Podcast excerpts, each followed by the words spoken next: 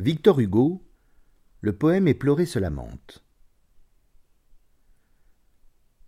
Le poème éploré se lamente, le drame souffre et par vingt acteurs répand à flot son âme, et la foule, accoudée, un moment s'attendrit, puis reprend Bah, l'auteur est un homme d'esprit, qui, sur de faux héros, lançant de faux tonnerres, rit de nous voir pleurer leurs mots imaginaires.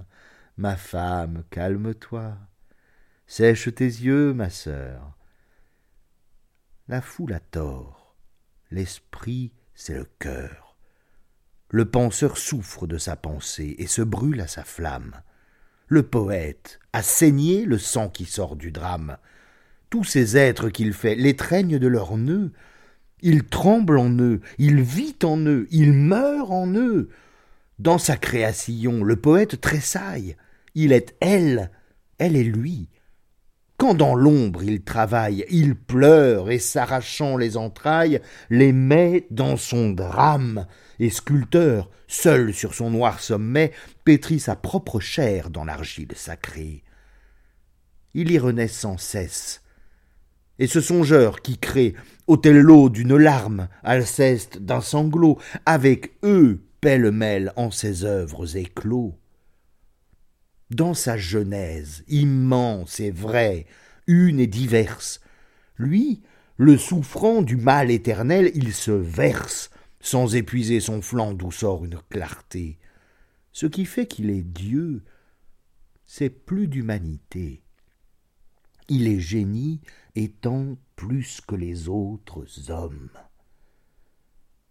Corneille est à Rouen, mais son âme est à Rome.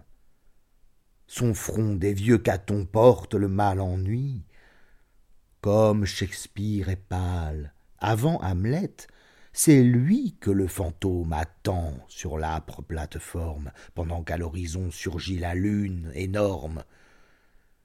Du mal dont rêve Argan, Poquelin est mourant Il rit, oui, peuple, il râle. Avec Ulysse errant, Homère éperdu fuit dans la brume marine.